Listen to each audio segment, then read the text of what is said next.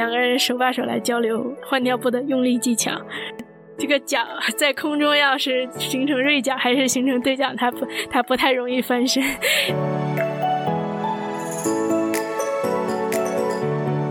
小朋友，我觉得他们就像恐怖分子，都不带谈判的，心里面一点点不舒服，然后就开始哭，然后越安慰越哭，直到他自己的心里面想的地方被人猜中并且满足了，才会停止哭。就觉得哇，好爽！本来以为 daycare 非常的贵，然后现在就是 shut up and take my money。最终一个字忍。二一个呢，就是有苦有累的话，就只能往肚子里面咽。大家好，这里是欧妈妈电台，在这里我们不对个人的选择进行评判，在这里我们听中国母亲们讲述他们的最真实的生育故事。我是 S。大家好，欢迎收听最新一期的欧妈妈。今天我们邀请到了生活在美国的 Miki，Miki 和他的伴侣都是程序员。今天我们就来聊一下两位程序员。如何编写一个不可以被编写的程序？诶，大家好，我是 Miki，呃，今天很高兴来节目。我现在是生活在美国的西海岸，然后家里面有一个小朋友，和我自己的伴侣写了一个育儿博客，名字叫四喜丸子。然后我自己还有一个播客 Podcast，叫做闭门造车。今天非常高兴来到节目里面来做客。那 Miki，你可以给我们简单的介绍一下你的家庭成员吗？我现在的小家庭一共有三个人，一个是我 Miki，然后一一个男性的配偶，名字叫 Colin，然后还有一个小朋友，现在一点七五岁。我们可能刚刚组建家庭吧，然后马上就决定生小孩子了。然后当时没有做过什么调查，只是觉得，哎，这个大家都是很快结婚以后生小孩，根本就没有多想。然后结果。就变成了生下来以后，突然发现，哎，跟想象一点都不一样，所以这也就是为什么今天也来上播客节目啊，然后来讲一讲自己的体验，大概这样。我们是周末的时候两个人自己带，然后平时的时候周一到周五 outsource 给 daycare，就是幼儿园。像美国的 daycare，一般来说十二个星小朋友十二个星期大的时候就可以送了，因为啊，究其原因，我觉得是因为女性的产假只有十二个星期，通通常来说就是。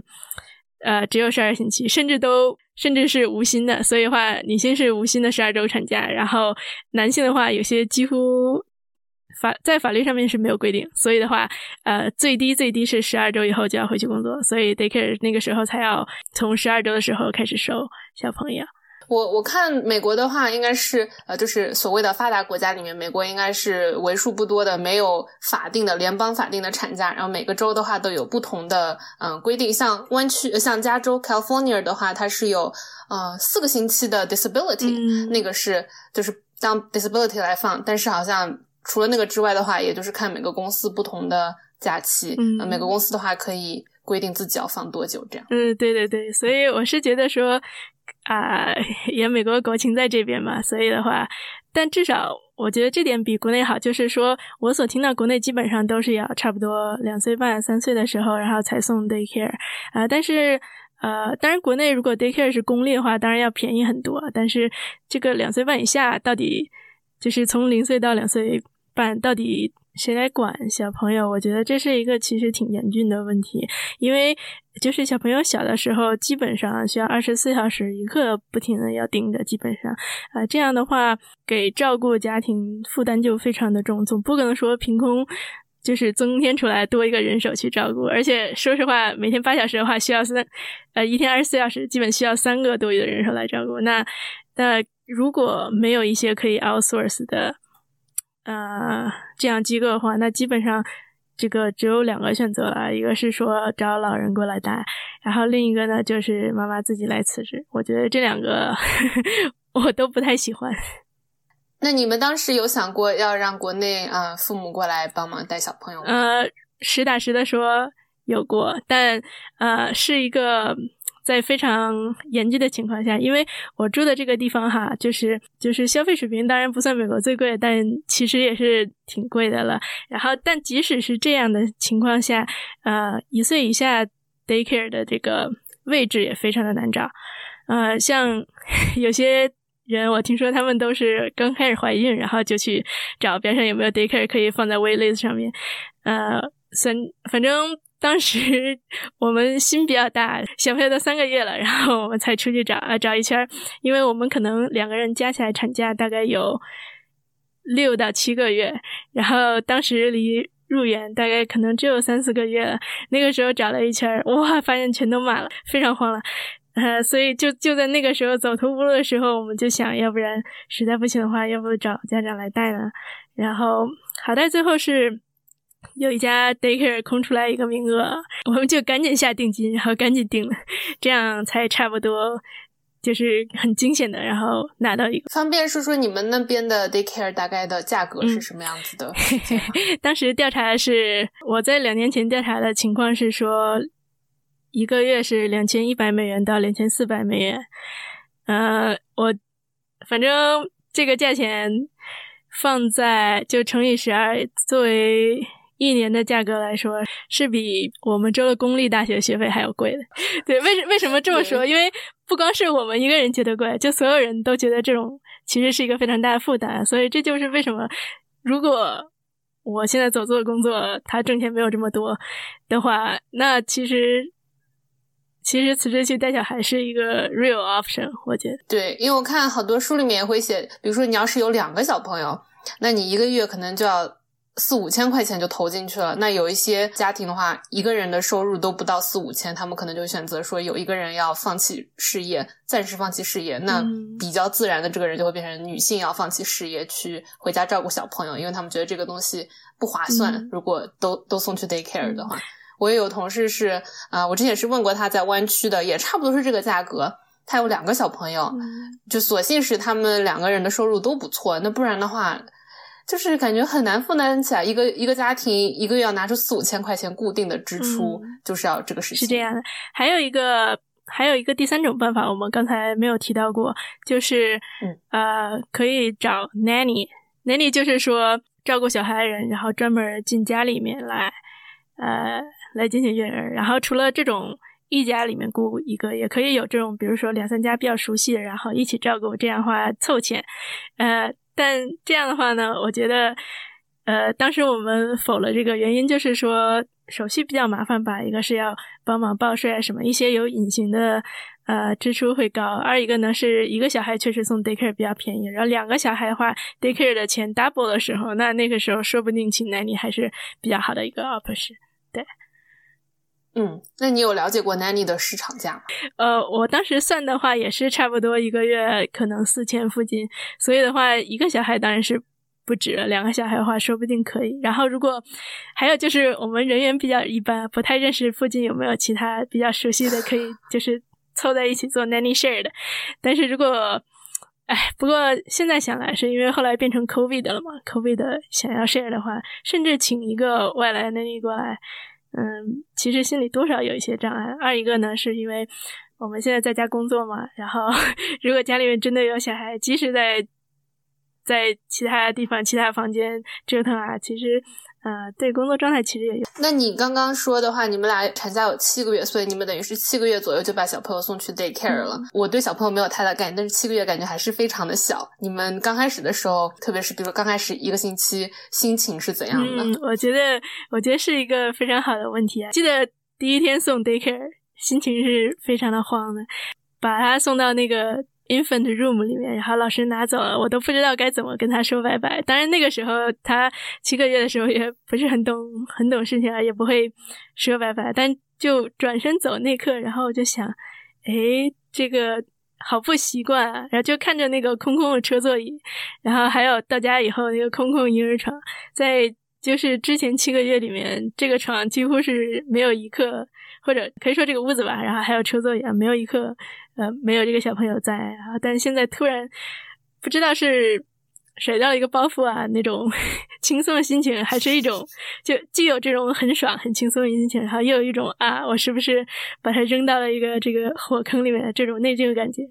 这是第一天，所以第一天说说起来就是心里面比较慌了。当时 daycare 他也没有监控，然后基本上唯一的可能就是等到下午接的时候，然后。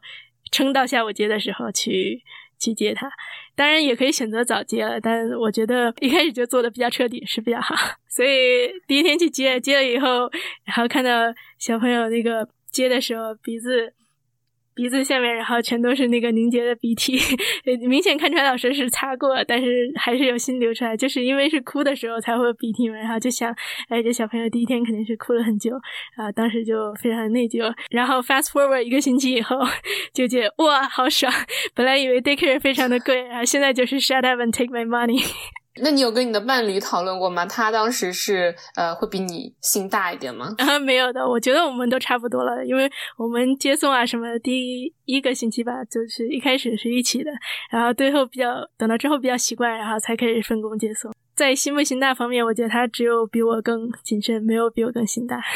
那还挺好的啊。那 COVID 期间的话，你们那边也可以继续送吗？嗯，对我听说的是，就是刚开始 COVID 的时候，很多机构都停了，然后后来渐渐的，因为有需求，然后就开了。二一个，一个是因为有需求，二一个可能是因为大家比较疲劳。毕竟这个硬需求在这儿，你一个小孩在家里面。确实是需要分很长时间照顾的，不管是什么样工作都是这样，所以，呃，需求在这边，然后 daycare 就慢慢的开了。我们当时是犹豫了差不多有三四个星期吧，尤其是闹得最严重的时候，然后一直在想要不要送，要不要送，每天晚上。就是都在讨论，两个人都在讨论明天要不要送，会不会遇到什么风险。然后第二天早上起床，然后哇，这个一地鸡毛，想送送送，所以所以最后就变成嗯一直在送，这样。嗯，至少目前还没有什么问题，那也挺好的。嗯，对对，确实风险是摆在这边的。我们当时做了一个小小，也不是风险评估了，就是只是在想，我们现在年纪也不是很大，说不定最坏最坏的情况，就算得了的话。我觉得根据这个年龄死亡率，就算得了的话，可能死掉的情况也不是很多，所以就就先送了呗。嗯，自己两个人带，然后还要全职工作，确实是比较辛苦。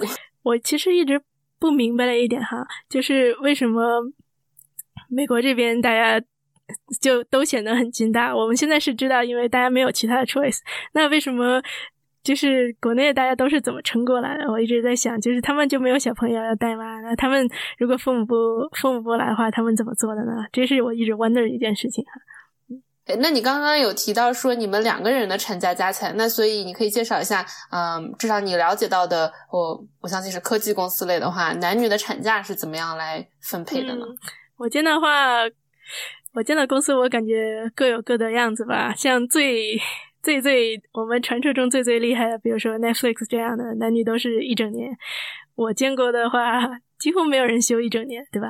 嗯，我见过的是，比如说有十二个星期，然后有二十个星期。我当时公司是二十个星期全薪，然后呃，这是女性，男性的话是不记得了，我我也不记得了。但呃，当时我伴侣的公司是。十二周全薪，就是作为男性的话是十二周全薪。然后我也见过，我现在公司是说男女都是二十周全薪，所以的话基本上来说可以 cover 三到四个月，不论是男还是女，这是我见过的比较普遍的。然后 Netflix 这种这种 outlier，那我们就不说了。那我们说完了产假的这一部分。我们来聊一下，因为你因为你们两个是自己亲自照顾小朋友嘛，就从 daycare 回来之后，你们俩都是程序员，你们会在照顾小朋友的时候会适当的设定一些 routine 嘛？然后如果两个人的话，会如何优化你们照顾小朋友的整个流程？可首先可以给我们介绍一下你们的流程嘛？每天的流程。呃，不过在介绍之前，我要说一下这个流程或者 routine，啊这个是因为，嗯，我们当时在生之前看到了很多书，然后。也不是很多了，有那有那么两三本书吧。就是说育儿的各种流派，然后他们都说要坚持一个 routine。routine 是什么样子呢？就是啊，比如说呃，每天什么时候做什么事，然后中间差了不久，比如说 呃，就先吃，然后再开始玩，然后再开始睡。大概这样是这样就是 routine。呃，当时是说看到过的那个流派哈，是呃三个月之内呢，就是以吃玩睡这一个。呃，这个系列，然后做三个小时一循环，就相当于是每三个小时内吃一次、玩一次、睡一次，这样。呃，然后呃，白天的话差不多十二个小时，差不多就是差不多四个循环。等到小朋友渐渐长大了呀，就变成四个月以后，四个月大以后就变成可能四个小时里面做一次吃玩加睡。等到我记得是八到九个月以后，然后再延长这个时间，然后渐渐等到一岁啊一岁半附近的时候，就变成正常像大人一样一一日三餐，然后加上睡一个午觉。我们家来说，其实早上和晚上是最固定的。啊，早上就是呃，先蹬起来，把他从床上叫醒，然后 换尿布啊、刷牙啊、洗脸，然后之后吃早饭。吃早饭了以后，可能如果周末的话就带家，平常的话就送走。呃，晚上的话呢是呃，从 daycare 接回来了以后，吃晚饭，然后洗漱，就是洗澡，然后读一读书，然后睡觉，大概是这种流程。可能最近已经有很多个月没有变过了。你刚才说的那个三三个月，然后四个月，时间慢慢拉长，在你的实践过程中，你有完美 follow 他们说的那个区间吗？说到完不完美，我自己可能是因为自己是一个比较完美主义的，尤其是。呃，一个是觉得自己比较完美主义吧，第二是因为刚带小孩的时候非常的慌，然后他们书上说四个三三个小时，那就一定要三个小时，前后如果相差了十分钟，然后心里就非常的不爽，就觉得自己是不是失败了，然后反正那个时间我也不知道是跟小孩较劲还是跟自己较劲，反正，呃，反正也造成了各种钻牛角尖的情况吧，大概这样，嗯，后来渐渐的。嗯，所谓渐渐的，其实已经是很多很多很多个月后了。就是比如说，等到小孩快一岁的时候，也渐渐看到他自己的成长，就觉得其实。呃，小孩他自己 tolerance 非常的高，就是生活变成什么样，其实大家都会长大嘛，对吧？所以的话，这个前后五分钟、十分钟有什么关系呢？然后就就此忽然一下有一天突然悟了，然后就就放过了自己。目前情况下，比如说叫早上叫起来和晚上睡觉，可能每天和每天时间不一样，但是可能差个。半小时或大半个小时都是挺正常。对，那所以你之前就是三个小时的意思，就是就算他在睡觉，你要把叫起来吃一顿吗？对，这个理论就是说，是越是白天睡觉的时候越要叫起来，因为白天如果不睡觉的话，那晚上就该作妖了，所以晚上就要就要要求起来，所以一定白天呃可能睡超过两个小时或两个多小时就一定要叫起来，这个玩一玩，大家嗨一嗨。好的，那你那你说这个 routine 大概有几个月没有变化过了？那你在呃生呃小朋友的这一年多里面，会有什么样细节上的变化吗？嗯，对这个变化，这个我觉得说的很好，因为嗯小朋友就是一到就是我觉得是两岁以内吧，变化的实在是太快，就是刚习惯其中一个 routine 是怎么样的，然后很快这个小朋友就 outgrow 了。具体的体现就是。本来诶，这这种做法本来很好的，大家很开心，然后突然一下就做起腰来，不愿意做这件事情啊，不愿意或者做的话，强迫他就哭哭哭啊。举个例子哈，呃，比如说，比如说最近遇到一个问题是洗澡，因为从出生开始我们就买了一个小小的澡盆嘛，然后当然小孩长越来越大，这个澡盆也变得越来越小，但是我不觉得。装不下它呀，然后早盘从出生开始就用了，现在已经快要两年了呀，我 这个怎么会出现事情呢？然后前几个星期，然后呃。他是说，哎，就是有自主性了。他说，不要把我们抱到澡盆里面去，我要自己迈进去。那好，那就让你自己迈进去好，就我们不帮忙了。虽然澡盆底下非常的滑，那也没有办法，自己看着办吧。然后有一天忽然就死活也不想进，好说歹说不想进，然后硬抱着塞进去，然后哭哭哭，就苦恼很多时间。不但哭啊，一边哭一边往外泼水，然后把我们衣服都给泼湿，然后觉得觉得实在忍不了。有一天。就拍板说：“那我们去浴缸吧。”然后就把小孩子 transfer 到浴缸，然后从此世界又平静。就是是一种不断的这种互相的磨合、互相的抗争，然后互相的理解的一个过程。嗯，对。再举一个例子吧。嗯，我觉得吃是一个比较好的例子。比如说，嗯，刚出生的时候，就是我们说过三个小时一循环，对吧？因为可能，嗯，小朋友他胃比较小，然后。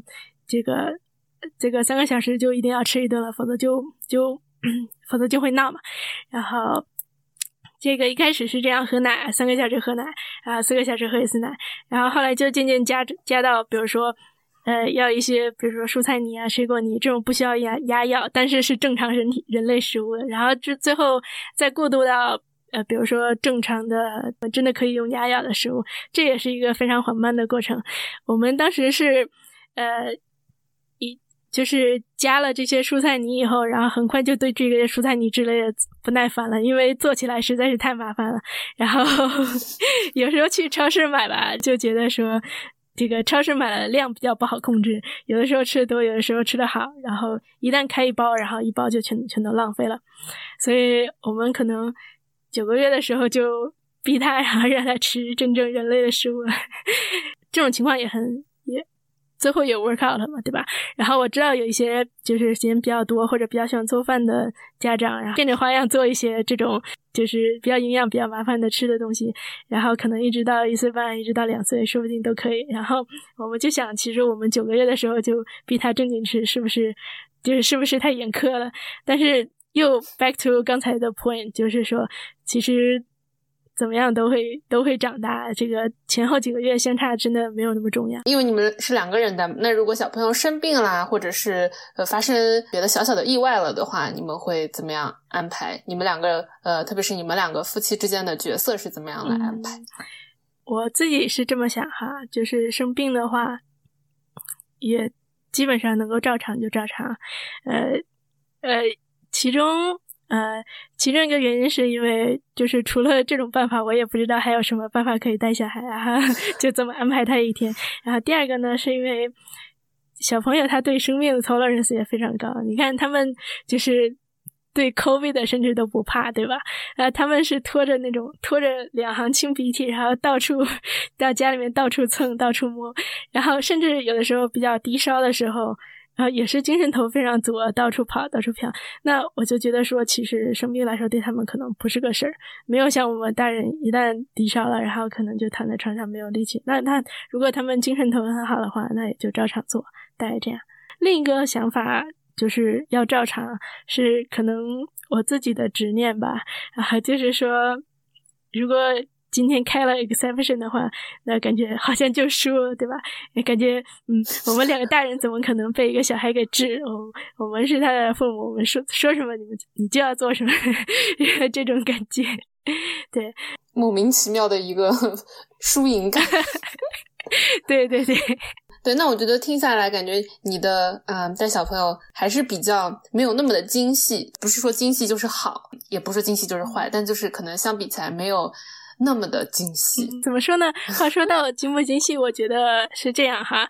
这个为什么我自己就觉得我们是带的比较粗的，然后我也相信很多很多有比我们带的更加精细的人也会觉得带的是比较粗的。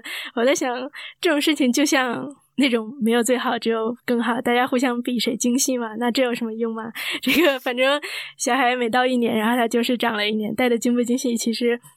像我现在可能快三十岁了，那 往后回来看我第一岁两岁怎么过的，我觉得好像没有什么，没有什么特别的 difference，对吧？所以一个是就是比较放宽心吧，二一个是说，呃，精细这种事情，我觉得大家都会，就身为家长，大家都会把精细作为一种内心里面默默在攀比，谁比谁带的精细，就觉得精细啊，可能就是好吧。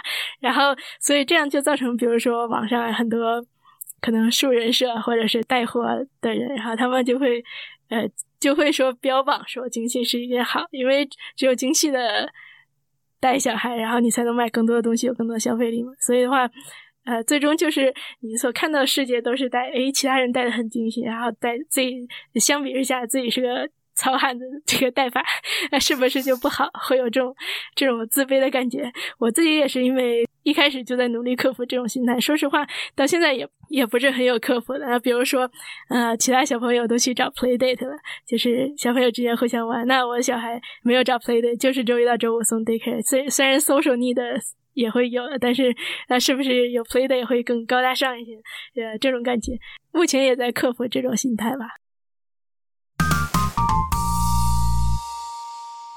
接下来的话，我想要呃着重的聊一下生育对于你的变化，嗯，或者说生育作为一个在美国职场上面的女性的变化的不同的部分。不首先的话呢，是呃我之前有认识到你，也是因为你有在网上做一些输出，有写东西，然后你有做自己的播客。看时间的话，应该都是你在生完小朋友之后才开始做的，所以想要来聊一下你为什么会有这种需求，以及如何做时间和精力上的安排。嗯，呃，我现在说一说为什么为什么有这种需求。这种需求是一种。呃，情感上的需求，因为带小孩的时候真的是非常的费时间，尤其是一开始的两年，我觉得几乎是没有什么，就是没有什么特别的时间留给自己。那越是这个时候，越觉得精神生活比较贫瘠。就是以前，比如说可能周末一连好几个小时都可以自己想干什么想想干什么干什么，打游戏啊什么的，没有人拦着。那现在没有这种整块时间的时候，就会觉得，哎，那我的时间要么贡献给工作，要么贡献给小孩。那我剩下还有什么东西是只有自己的吗？然后当时就想，哎，我是不是当时甚至有一种割裂感，就觉得生下孩之前自己和之后自己完全是两个人，都丧迷失自我，在一个各种 consume 我的事情上面。所以基于这种需求，然后我就想，那要不我自己写一点东西吧？那写什么呢？当然是写每天花时间最多的事情，那就是什么？就是照顾小孩，对吧？所以。哎，基于这种心态吧，我就和伴侣开了一个家庭博客。我们是共笔嘛，我也我也有在写，我伴侣也在写。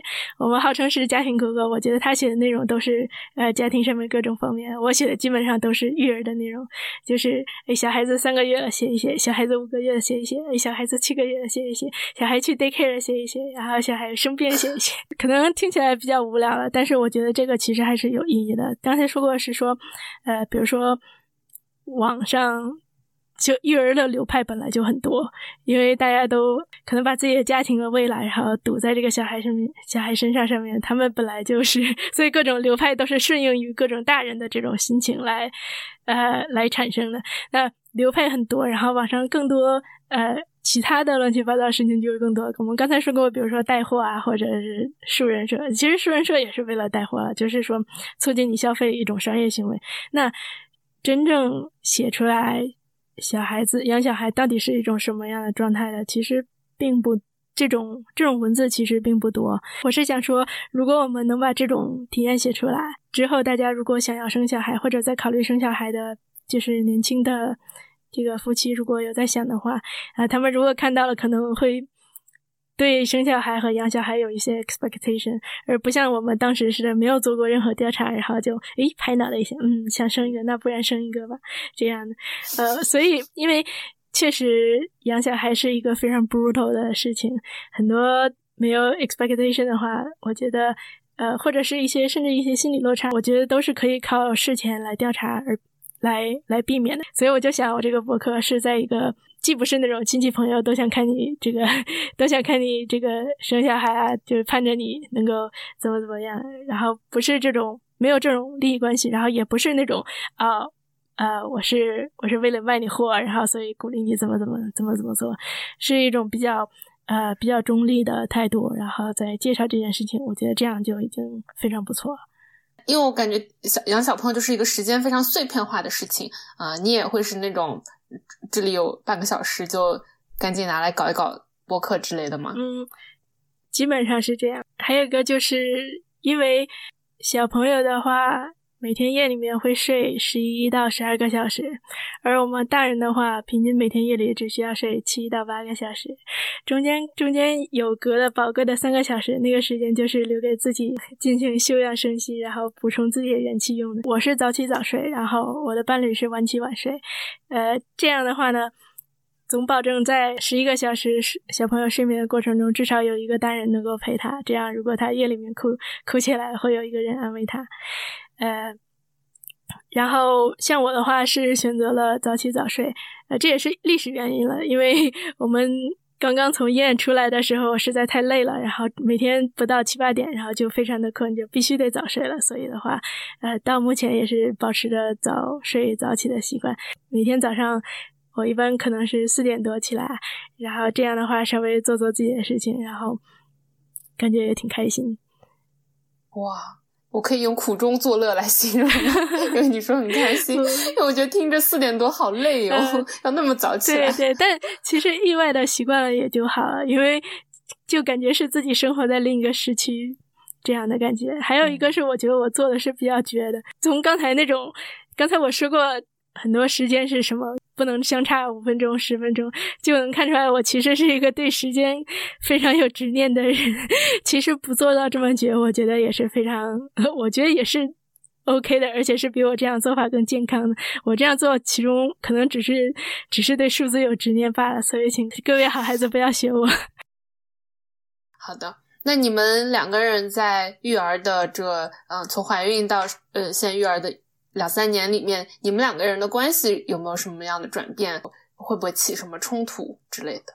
我觉得。就是有小孩之前，可能维系两个人的是两个人之间的爱情。然后你知道，爱情总是非常的甜蜜的，就是爱情，爱情总是非常甜蜜的。然后那个时候，人生都充满了各种各样美好的事情。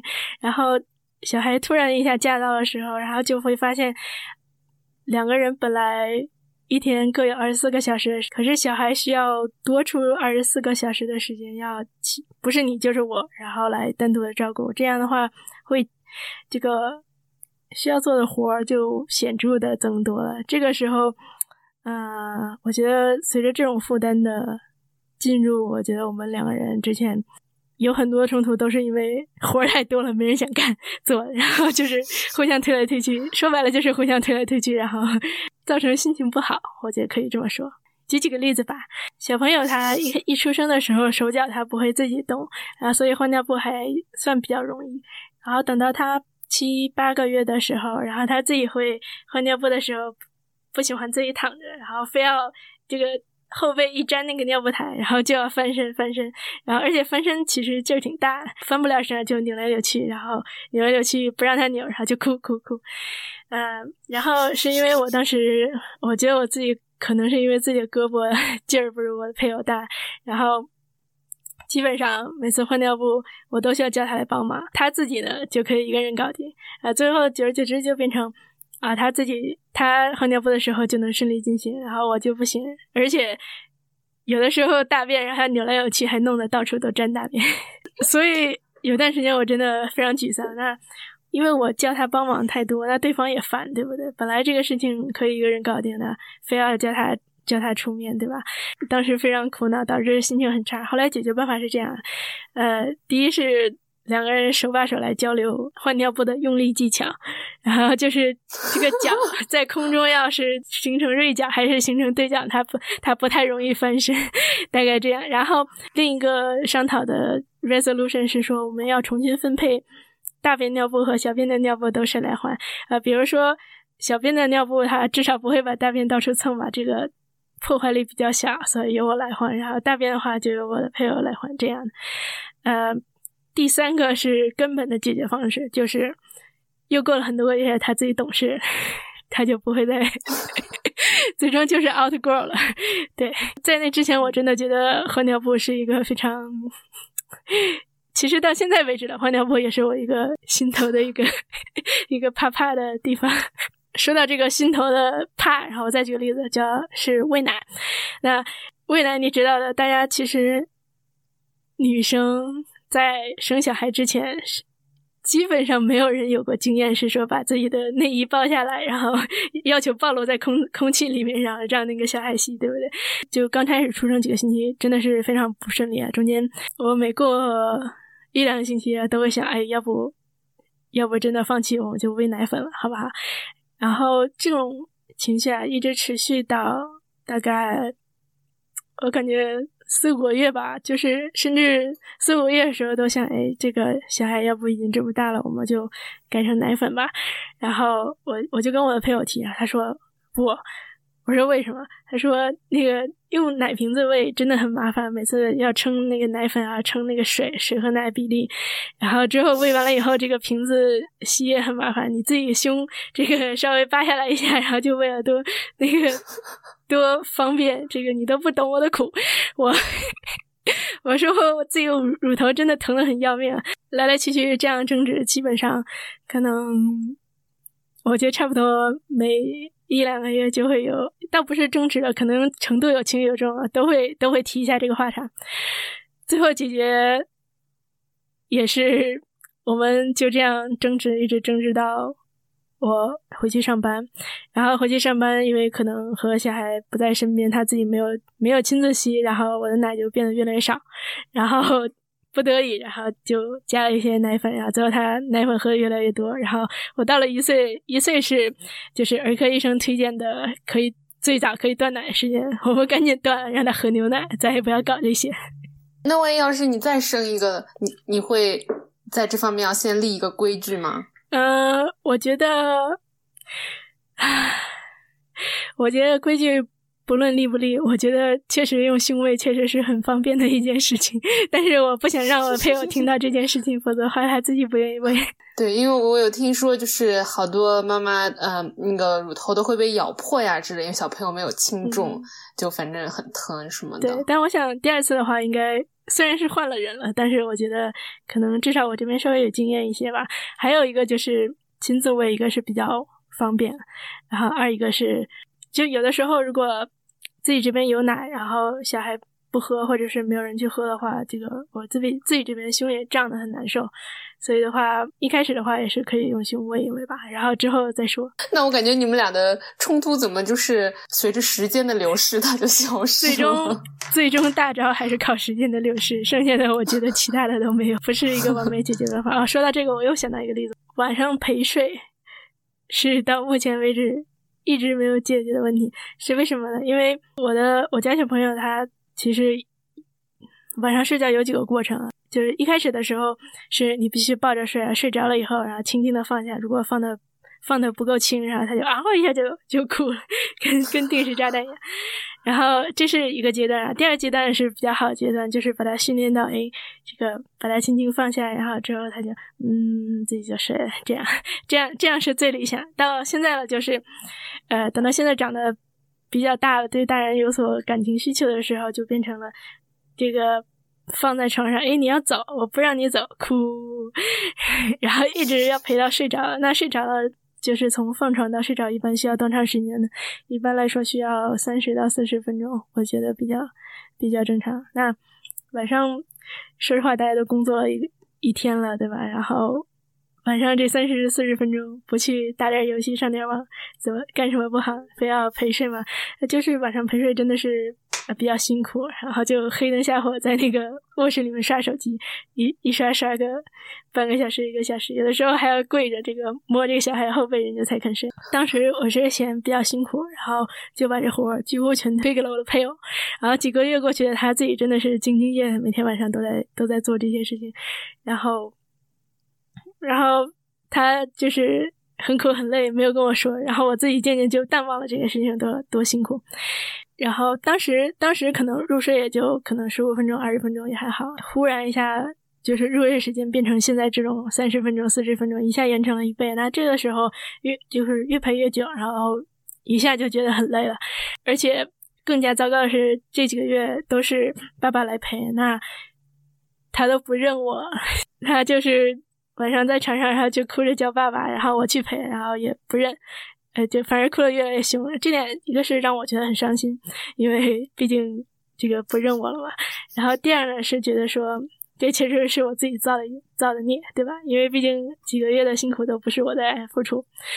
呃，现在解决方式，我们在尝试不同的解决办法。一种是强硬的方法，就是爸爸走掉，完全完全不露脸，然后就我一个人，然后 是。爆哭几十分钟以后就放弃了，呃，目前是在尝试一种比较温柔的方法，就是两个人一起陪，先一起陪，然后渐渐的进行一种身份转换，看他看他可不可以。但这个坏处就是说。这个三十到四十分钟宝贵的时间，然后都需要两个人一起在黑灯瞎火卧室里面刷手机，我觉得也是。想象那个画面，两个人跪在那婴儿床前。对对对，所以根据前两个例子，我们能够看出来说，很多事情都是可以 outgrow 的，但是。这个事情究竟 outgrow 要多久才 outgrow，我到现在也不知道。反正我自己的印象，我都小学高年级的十一二岁，这个都是都还是让想想要让爸爸妈妈在床前陪我睡着，所以我觉得可能最终可能还有十年的时间，然后就差不多 outgrow 了吧。小朋友，我觉得他们就像恐怖分子，都不带谈判的，心里面一点点不舒服，然后就开始哭，然后越安慰越哭，直到他自己的。心里面想的地方被人猜中，并且满足，才会停止哭。呃，只不过我我是觉得他们，哎，有的时候也很同情他们，就是因为自己语言表述不清，然后可能有的时候连自己需要什么都都不知道，更谈何让别的就是别人去理解，所以，哎，感觉非常没有办法。那既然我们聊到了小朋友的这一方面的话，嗯，你跟小朋友就是这。呃，可能是单方面，又或者双方面的沟通，我不太了解，会有学到哪些技能和感悟？唉，怎么说呢？总体来说，我觉得。呃，首先，首先一点哈，我不是这个小朋友唯一一个照顾者，是有我，然后还有我配偶，还有 daycare，这个三方，我觉得铸就了这么一个人，到还能老实活到现在。我觉得我自己这边的感受就是，感觉耐心了很多。原因是这样哈，就是我们刚才说过，小朋友他是不谈判的，只有你去。你去配合他，你没有他来配合你，完全没有。那一天这种配合事情发生多少次？我觉得每天有七八次是有。啊，这个时候就会发现说，其实自己原来有的一些一些执拗的想法啊，一定要怎么怎么样，在他的威胁下面根本就不是个事儿，你必须去满足。现在在工作里面，就是反映到工作里面，其实也是。那对接的那个组和你对接那个工程师，那说不定对面就是一个。不是很会表达自己的小孩子，那所以我就对他们对方的表现和反应就比较大的 tolerance。比如说，啊，前段时间在在在带一个新的 onboarding 的人，然后做他 mentor 啊，这个时候可能就需要比较多手把手的教啊，然后耐心的静静待某日他突然悟了，然后自己就变得非常的 self sufficient。我记得当时七个月的时候，小朋友他。不会爬，只会坐着不会爬。然后我怎么引诱他也不会爬，死活学不会。然后等到八个月有一天，然后一忽然就自己学会。所以我是希望说，哎，这个有一天可能开悟了，然后 这个世界就变了，这种感觉。嗯，还有就是，比如说我印象很深的一个事情，就是呃，小朋友他就是我一次教他擦桌子，因为他可能对我擦桌子的动作很感兴趣，然后我就说，你擦桌子擦完了以后要扔垃圾桶。然后之后倒是学会了，然后变成现现在变成拿一个纸，然后擦一下就扔垃圾桶，赶紧扔垃圾桶。但是擦一下就扔，未免也太浪费了。但是在他的理解里面，好说歹说也是理解不了，所以我就我就忍了。所以我觉得有的时候对于对方的 expectation 什么的，就是要我觉得多多 tolerate 吧，因为对方的想法确实和自己期待有时候不一样，那不一样。可能就不一样。嗯，我觉得你们俩可能都是工程师的，觉得你可能会对生活的掌控感会比较强。那生完小朋友这段时间会不会有那种失控的感觉？啊，是我现在说到这集播客，我渐渐觉得自己其实是一个 con control freak。就对于抗 掌控感来说，那我觉得失控的话，哎，失控这种感觉，我觉得现在已经习惯了。现在，比如说。大便啊，蹭到椅子上面，蹭到手上，然后就觉得哦，又搞出来一出，那我们赶紧解决这个水杯赛，哦，搞出来一出，我们拿毛巾赶紧。很多以前觉得是一个 big deal 的事情，现在就变成很 trivial。最终一个字忍，二一个呢就是有苦有累的话就只能往肚子里面咽。这个听起来非常的全 儒，但是我觉得或者好委屈啊，感觉我我真的觉得我们。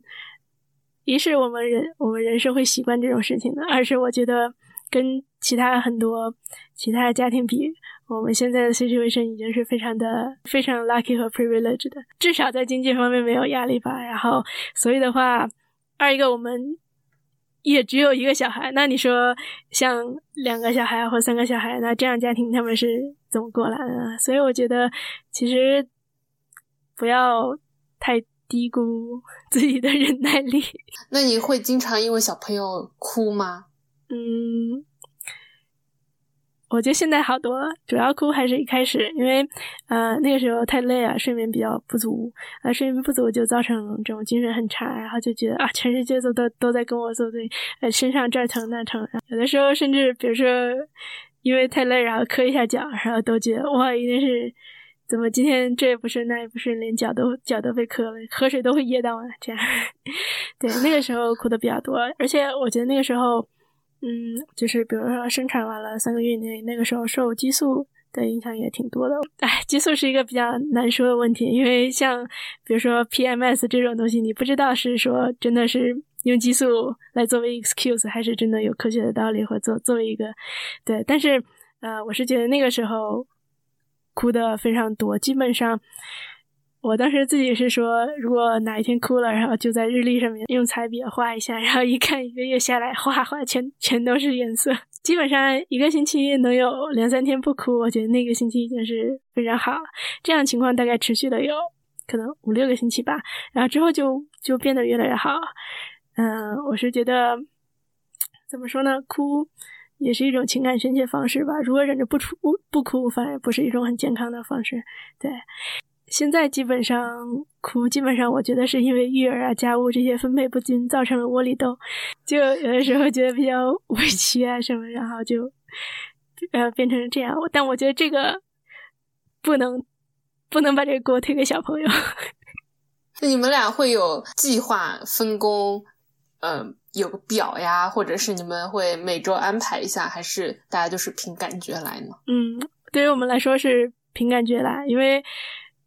我自己对于 documentation 这种东西，我觉得计划赶赶不上变化嘛。然后所以的话，呃，基本上是说好了什么事情，然后因为有个 routine 嘛，就照着这个 routine 上面的去做。然后 routine 需要改的话，那就说一下，然后就改。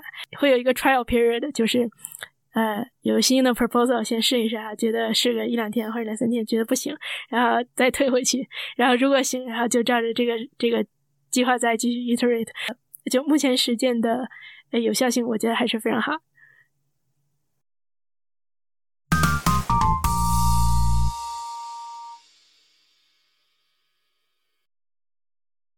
嗯，OK，那我们下一个最后一个问题是：会有计划再生一个小朋友吗？我觉得这个事情可以分 pros 和 cons 两个两个方面来讲。啊，我，我来先讲 pro 吧，就是长得真的是太可爱了，现在就是。一岁多一点的时候是正好长开了，然后脸仍然是那种圆嘟嘟、胖乎乎的感觉，然后全是胶原斑白那种，哎，可以弹起来的感觉，非常可爱啊！又没有到那种长得比较大了，像小小学中年级、高年级开始有点长残了那种感觉。现在是真的是那种人见人爱、花见花开的感觉，感觉他每天都在诱惑自己，哎，你要不要再生一？要不要再生一？大概这种感觉吧。呃，另一个 pro 呢，就是我们也想过说。独生子女其实造成了很多，就是中年或者老年失独这种情况。等到小孩子长得稍微大一些了，然后，呃，突然有意外啊死掉了，然后这个时候原本的父母已经没有生育能力了，对吧？这个这个在工程学上叫做 single point of failure，就是你不能把所有的鸡蛋都放在同一个篮子里面，尤其是你只有一个鸡蛋的时候。你们俩怎么会这样？想的都是一些啥？小朋友万一哪天挂了？所以我希望我这个我这个发言不会被我小朋友听到。对，祝他长命百岁。对，我觉得呃这两点吧是是 pros，然后 cons 的话，我觉得太多了。简单而言，就是真的是非常的累，非常的累，非常累，重要事情重复三遍。哎，具体其实刚才已经说过很多例子，各种各种各样的 situation 了。然后，嗯，还有就是挺花钱的。不过还好，就是说，如果你上等到五六岁啊，上学公立学校，呃，学校本身是不花钱的，然后课外班可能花一些钱。我觉得可能比现在预计是比现在每个月花的要比较少一些，希望是这样，hopefully。然后当然。还有就是大学花钱是最厉害的，很多人他就是很多家庭从小孩出生就开始攒钱了嘛，因为美国大学学费每年都有涨，而且涨幅比这个通货膨胀涨的很多，然后所以我也不知道 之后上大学还值不值了，但总之这个事情是一个花钱的，可以说是一个无底洞吧，不论怎么样高级的条件都可以有的。对，而且再加上一些互相攀比啊，或者什么的，这些就不说了。总之是很花钱，就是，嗯。第三个是说影响个人生活，我觉得把这个放在第三啊，但是我觉得是个事儿。呃，我自己是不能够做到说有小孩了以后，然后真的是专心奉献，把自己所有的事、所有的其他业余时间都给他。我觉得我自己还没有无私到那种程度，呃，影响我自己的生活，其实也是一个。很重要的方面在这边。对，目前有没有计划再生一个小朋友？那呃，目前是以 COVID 为借口拖延之中，然后进入一种比较焦灼的状态。还有就是在女对于女性来说，生育好的年龄是有一个时间段的。然后如果拖了太久的话，就没有，就几乎没有什么选择了。那我离那个离开最佳时间段其实还有几年的时间，那我还可以继续拖延，所以就以 COVID 和生育年龄这两个理由在不断拖延之中。嗯啊，最终的话，我觉得可能是会的吧。好的，静怡是一个勇士。对，真的勇士就是生完小孩以后还要生小孩。非常感谢米跟我一起聊天啊，也我们有缘再见。嗯，今天聊的也很愉快，那我们再见。好，拜拜。以上就是我们今天的节目。如果你喜欢我们的节目，请分享给你的父母、朋友，或者在社交平台上分享。如果你和你的家人愿意来讲述你们的生育故事，欢迎通过邮箱联系我。希望我们能有下一期节目。我们后会有期。